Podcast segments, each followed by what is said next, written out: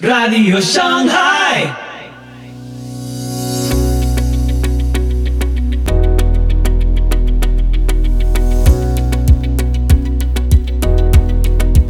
Muy buenos días, muy buenas tardes, muy buenas noches y muy bienvenidos a Radio Shanghai. Soy Pipo Biglione y este es el episodio 301 de la sexta temporada. Hoy, ¿quién es el verdadero Israel? con César Vidal. Una enseñanza bíblica sobre quién es el verdadero Israel a causa de las malas interpretaciones de estos tiempos basadas en el dispensacionalismo. Te invito a escuchar este episodio atentamente. Y entonces, ¿qué pasa con Israel y quién compone Israel desde un punto de vista espiritual tal y como está en la Biblia? Eso aparece explicado con una imagen verdaderamente magnífica de Pablo en Romanos capítulo 11. Y me va a tocar dibujar, que no es... Estoy yo un poco desentrenado, pero imagínense esto es un olivo y voy a intentar explicar después qué es lo del olivo, porque Pablo explica por qué hay una buena parte de Israel que no es Israel ya, y sin embargo eso no frustra las promesas de Dios, eso cumple las profecías de Dios y además significa la salvación de los que no somos judíos. Dice así en Romanos capítulo 11 y versículos del 1 en adelante.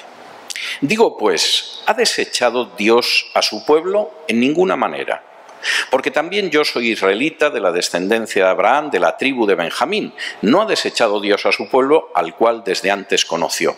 ¿O no sabéis que dice de Elías la escritura cómo invoca a Dios contra Israel, diciendo, Señor, a tus profetas han dado muerte y tus altares han derribado y solo yo he quedado y procuran matarme?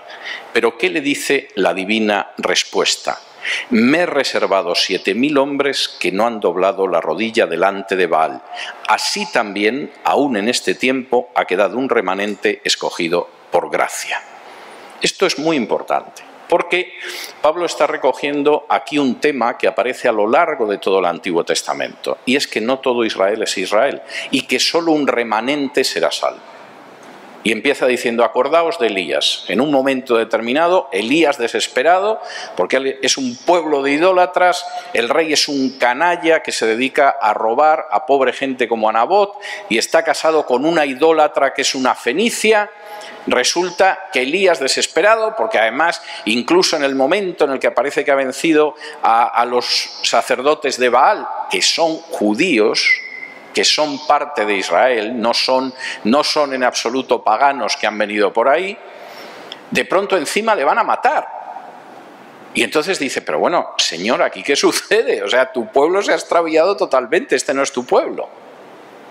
Y Dios le dice, no, no, mira, Elías, tampoco te desanimes porque hay siete mil que sí son mi pueblo dentro de toda esta masa.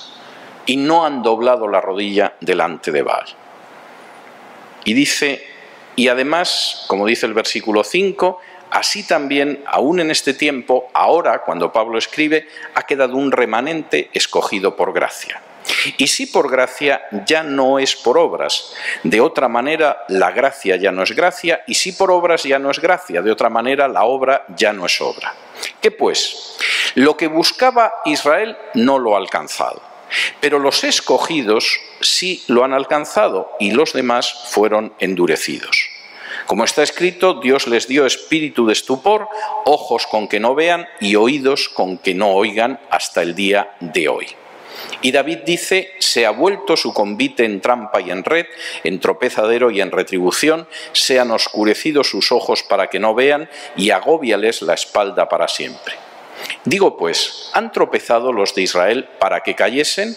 En ninguna manera, pero por su transgresión vino la salvación a los gentiles para provocarles a celos. Y si su transgresión es la riqueza del mundo y su defección la riqueza de los gentiles, cuanto más su plena restauración. Porque a vosotros hablo gentiles, por cuanto yo soy apóstol a los gentiles, honro mi ministerio por si en alguna manera pueda provocar a celos a los de mi sangre y hacer salvos algunos de ellos. Porque si su exclusión es la reconciliación del mundo, ¿qué será su admisión sino vida de entre los muertos? Si las primicias son santas, también lo es la masa restante, y si la raíz es santa, también lo son las ramas. Pues si algunas de las ramas fueron desgajadas y tú siendo olivo silvestre has sido injertado en lugar de ellas y has sido hecho participante de la raíz y de la rica savia del olivo, no te jactes contra las ramas y si te jactas, sabe que no sustentas tú a la raíz, sino la raíz a ti. Pues las ramas, dirás, fueron desgajadas para que yo fuese injertado. Bien, por su incredulidad fueron desgajadas, pero tú por la fe estás en pie. No te ensoberbezcas, sino teme. Porque si Dios no perdonó a las ramas naturales, a ti tampoco te perdonará. Mira pues la bondad y la severidad de Dios, la severidad ciertamente para con los que cayeron, pero la bondad para contigo. Si permaneces en esa bondad, pues de otra manera tú también serás cortado. Y aun ellos, si no permanecieren en incredulidad, serán injertados, pues poderoso es Dios para volverlos a injertar. Porque si tú fuiste cortado del que por naturaleza es olivo silvestre, y contra naturaleza fuiste injertado en el buen olivo, cuánto más estos que son las ramas naturales serán injertados en su propio olivo. Pablo utiliza la parábola de un olivo. Dice, el olivo es Israel, y, por supuesto, la permanencia o no en el olivo no depende de las obras, sino de la gracia. Y, por supuesto, ha habido ramas, que son ramas naturales, que son esos judíos naturales, que han sido desgajados del olivo. Dios los ha cortado como ramas del olivo y los ha cortado por la sencilla razón de que no han creído y como efectivamente lo que convierte a alguien en linaje de Abraham es creer en Cristo, no han creído en Cristo y han sido cortados. ¿Y qué ha pasado con nosotros? Nosotros no éramos el buen olivo. Nosotros éramos, como dicen algunas traducciones, el acebuche, el olivo silvestre. Pero nosotros que de manera no natural, no racial, no pertenecíamos a Israel, al creer en Jesús hemos sido injertados en el olivo que es Israel. No porque lo merezcamos, porque es por gracia, no por obras, porque la salvación no es por obras, sino por el hecho de que efectivamente hemos creído y Dios nos ha injertado. Pero Pablo quiere dejar claro que hay que sacar de esto las consecuencias correctas. Si nosotros estamos aquí no es por nuestro mérito es porque hemos creído en Cristo y Dios, por su gracia, nos ha injertado en un árbol al que no pertenecemos naturalmente. Y eso tiene que hacer que no seamos soberbios. No mires a aquellos a los que se les ha quitado el reino porque no aceptaron al Mesías y te sientas superior. No tienes nada superior. Esto depende de la gracia de Dios. Si en algún momento dejaras de creer, tú acabarás en el suelo como las ramas naturales porque Dios te puede cortar. Y estas ramas que ahora mismo están en el suelo porque no han creído, si en algún momento cualquiera de estas ramas llegara a creer en Jesús como el Mesías, sería injertada otra vez en el olivo del que fueron cortados. Es algo absolutamente tremendo. Y fíjense que en todos los casos hay tres aspectos que son esenciales. Primero, Dios es justo y no hace acepción de personas. Cuando en un momento determinado Pedro recibe una revelación para que vaya a ver a Cornelio, Pedro se da cuenta de algo que como judío no ha comprendido nunca, que Dios no hace acepción de personas entre gente de cualquier lengua, pueblo o nación.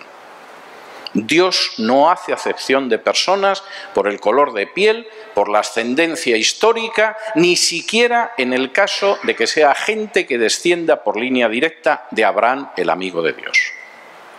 Segundo, la relación que nosotros tenemos con Dios es una relación que no se basa en nuestras obras, en la sangre que tenemos o en cualquier tipo de mérito o ceremonias. Es pura gracia de Dios. Deriva directamente del amor de Dios. Y eso es enormemente importante. Y cuando de pronto alguien piensa que por las razones que sea está en una situación de superioridad, está escupiendo al amor de Dios. Hasta que el Perú accedió a la independencia, en Perú regía el estatuto de limpieza de sangre. Cualquier persona que tuviera una sola gota de sangre judía, mora, negra o india no podía ocupar determinados cargos, no podía ser sacerdote, no digamos ya obispo.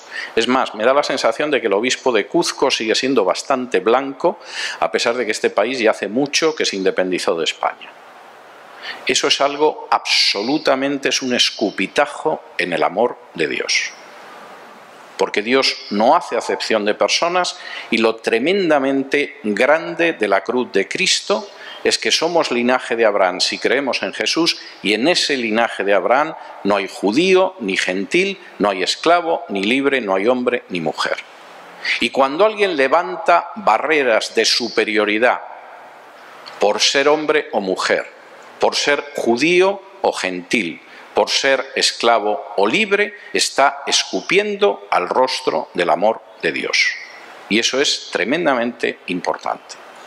Dios es justo lo que nos ha dado nos lo ha dado por amor y gracia, sin que nosotros lo merezcamos en absoluto, y es algo extraordinariamente importante. Quien no ha entendido esto no se ha enterado de nada. Y por mucho que lleve la dieta kosher, se casque una kipá en la coronilla y se ponga a guardar fiestas, no se ha enterado en absoluto de lo más elemental del Evangelio. Tercera consecuencia, ser soberbio espiritualmente es un gravísimo pecado. Tengo la lamentable sensación de que no suele ser precisamente algo que se considere pecado. Es más, hay gente que parece que considera que son más espirituales cuanto más soberbios espiritualmente son.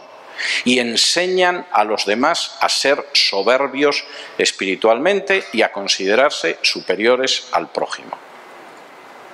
Todo eso es algo que queda absolutamente desmentido a lo largo de la Biblia y por supuesto en el Nuevo Testamento. Ni siquiera aquellos que descienden directamente de Abraham y que en un momento determinado tenían la viña y que se permitían matar a los profetas y en un momento determinado insistir para que crucificaran al Hijo de Dios, pueden tener derecho a la soberbia y Dios castiga esa soberbia y el reino os es quitado y será dado a otro pueblo. A un pueblo humilde y quebrantado de corazón, como dice la Escritura. Y la advertencia de Pablo es muy clara, eso ha pasado con esas ramas. Pero si eso hace que vosotros os sintáis superiores, y que penséis no somos como los judíos incrédulos y nosotros no somos como aquellos que rechazaron a Jesús, tener mucho cuidado. Porque Dios puede cortar a aquellos que se han ensoberbecido y por el contrario puede volver a reinjertar en el olivo a aquellos que se vuelvan y crean a Jesús como Mesías. A fin de cuentas, la promesa de Jesús es que efectivamente esto cambiará en el día que digan bendito el que viene en el nombre del Señor. Por concluir esta parte que me estoy extendiendo mucho y me queda una que no sé si es todavía menos larga. Al final Dios no hace acepción de personas. La salvación es por gracia, todo lo que estoy diciendo es absolutamente elemental. Pensar que uno se hace más acepto a Dios, que uno tiene una situación de superioridad con Dios por el hecho de que decide judaizar es algo que choca totalmente con el Nuevo Testamento. Pero es que además terminar identificando a una nación, como sucede con muchos cristianos y el Estado de Israel, con el pueblo de Dios, es desconocer totalmente lo que dice la Escritura. La descendencia de Abraham son aquellos que creen en Cristo, uno forma parte del olivo en la medida en la que creyó a Cristo y eso le desgaja del olivo o le mantiene en el olivo y por supuesto Dios va a juzgar de acuerdo a su justicia. Si alguien piensa que, por ejemplo, en algún momento Dios no va a ejecutar un juicio sobre un Estado que ha convertido Tel Aviv en la capital gay del Mediterráneo, es que no tiene ni idea de lo que es Dios. Y Dios no hace acepción de personas. Poco antes de morir, y aproximadamente a 40 años de distancia de la catástrofe, Thomas Jefferson, que había sido uno de los padres fundadores de Estados Unidos y había sido presidente, el tercer presidente de Estados Unidos, escribió, Cuando reflexiono en que Dios es justo, tiemblo por el futuro de mi país. Y lo decía pensando en la esclavitud. 40 años después estalló una guerra civil que desgarró Estados Unidos durante cuatro años, que puso en peligro su supervivencia y que efectivamente estuvo relacionada con la esclavitud. Dios no hace acepción de personas. No piensen jamás que aunque su nación haya sido muy bendecida, eso significa que tiene una licencia para apartarse de Dios. Porque Dios es justo y en ese sentido, posiblemente una de las mejores cosas que pueden ustedes hacer es orar por su nación para que se vuelva a Dios, orar para que no deje de transitar sus caminos o para que transite en sus caminos, y orar para que efectivamente aquellos que no hayan conocido a Jesús, sean judíos o sean gentiles, sean ricos o sean pobres, sean hombres o sean mujeres, acepten a Cristo en su corazón, se conviertan en hijos de Dios, se conviertan en linaje de Abraham y sean herederos de la promesa que Dios hizo a Abraham. Muchas gracias. Y así llegamos al final del programa de hoy. Recordá que podés seguirnos en Facebook e Instagram, dejanos tus comentarios y si te gusta, compartilo. Los invitamos, Dios mediante, a escuchar nuestro próximo episodio y que Dios los bendiga.